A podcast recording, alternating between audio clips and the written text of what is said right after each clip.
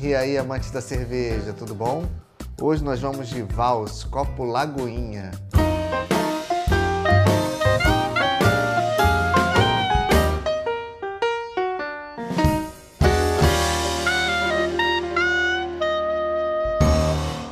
Eu costumo dizer que grande parte da magia desse universo cervejeiro vem através das histórias e das culturas que um simples rótulo pode trazer a partir de todo o seu background.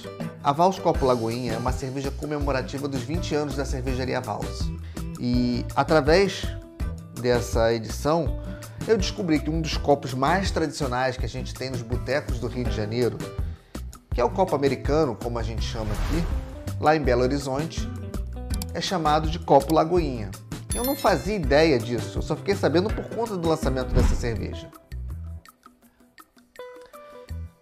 Para comemorar os nossos 20 anos e agradecer a cidade que nos inspira todos os dias, criamos uma cerveja especialmente formulada para ser apreciada em um dos símbolos de BH, o Copo Lagoinha. A Vals Copo Lagoinha é uma cerveja puro malte não filtrada, aromática e refrescante com baixo amargor e sob medida para a capital mundial dos botecos. Vals 20 anos, desde sempre BH. Ela não diz o IBU aqui, o que é de se esperar. Ingredientes: água, malte de cevada e lúpulo. 4,2% de graduação alcoólica. É uma cerveja por malte tradicional, eu acredito, é uma cerveja que, vindo da Vals, é de se esperar que seja bem feita. Não acredito que seja uma puro malte para competir com as puro maltes de mercado. Não tem a cara da Vals fazer isso. Eu acredito que ela seja mais uma premium lager para poder harmonizar numa noite de boteco.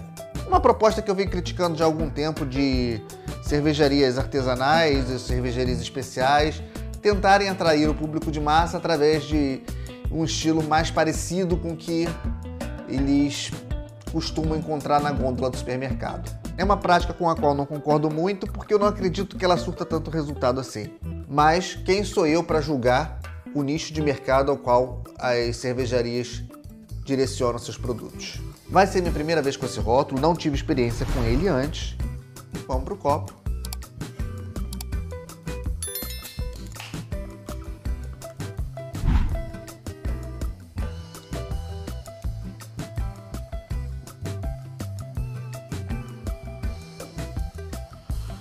Bom, de cara nós temos uma cerveja com leve turbidez, bem clara, perlage vigoroso, espuma de não muito boa formação e aparentemente baixa retenção. Um aroma bem neutro com poucas notas de malte.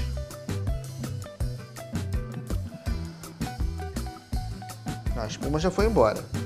E ela é bem clara mesmo, com uma leve turbidez. Espuma desapareceu.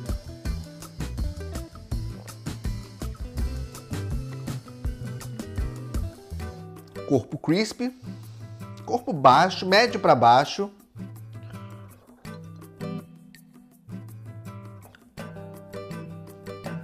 Muito equilibrada. Malte em primeiro plano, seguido por um amargor dos lúpulos, um amargor limpo que vem trazer equilíbrio.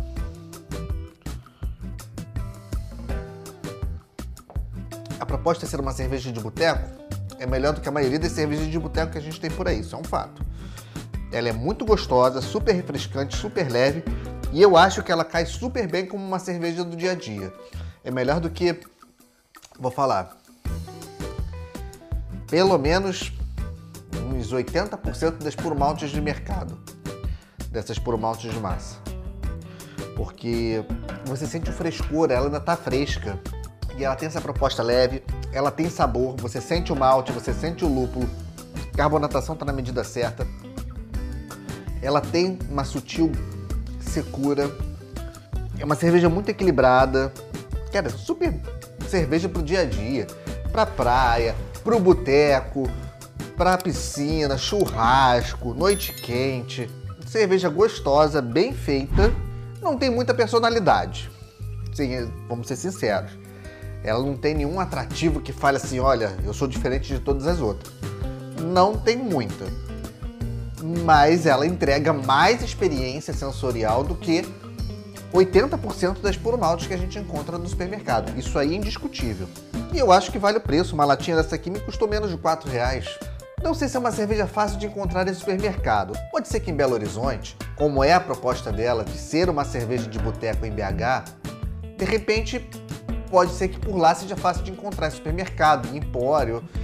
Mas aqui no Rio de Janeiro eu não encontrei em supermercado. Eu só vi ela sendo vendida na internet. Eu já vi a versão dela em garrafa em empório, mas há muito tempo atrás. Atualmente eu não, não encontrei mais.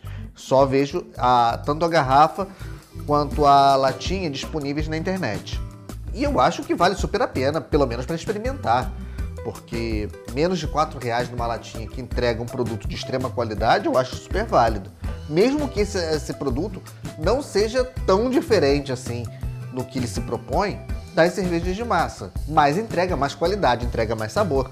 Aroma nem tanto, mas entrega muito mais sabor, entrega mais textura de boca, entrega uma experiência mais agradável porque a gente está vendo que é uma cerveja extremamente bem feita, é uma cerveja de qualidade. Para quem nunca provou uma cerveja artesanal, esse aqui é um excelente exemplar para derrubar o mito de que cerveja artesanal é tudo forte, é tudo amarga, você não consegue tomar os montes. Essa aqui dá para tomar uns litrões, porque ela é super leve, 4,2% de graduação alcoólica, alta drinkability, uma cerveja razoavelmente seca.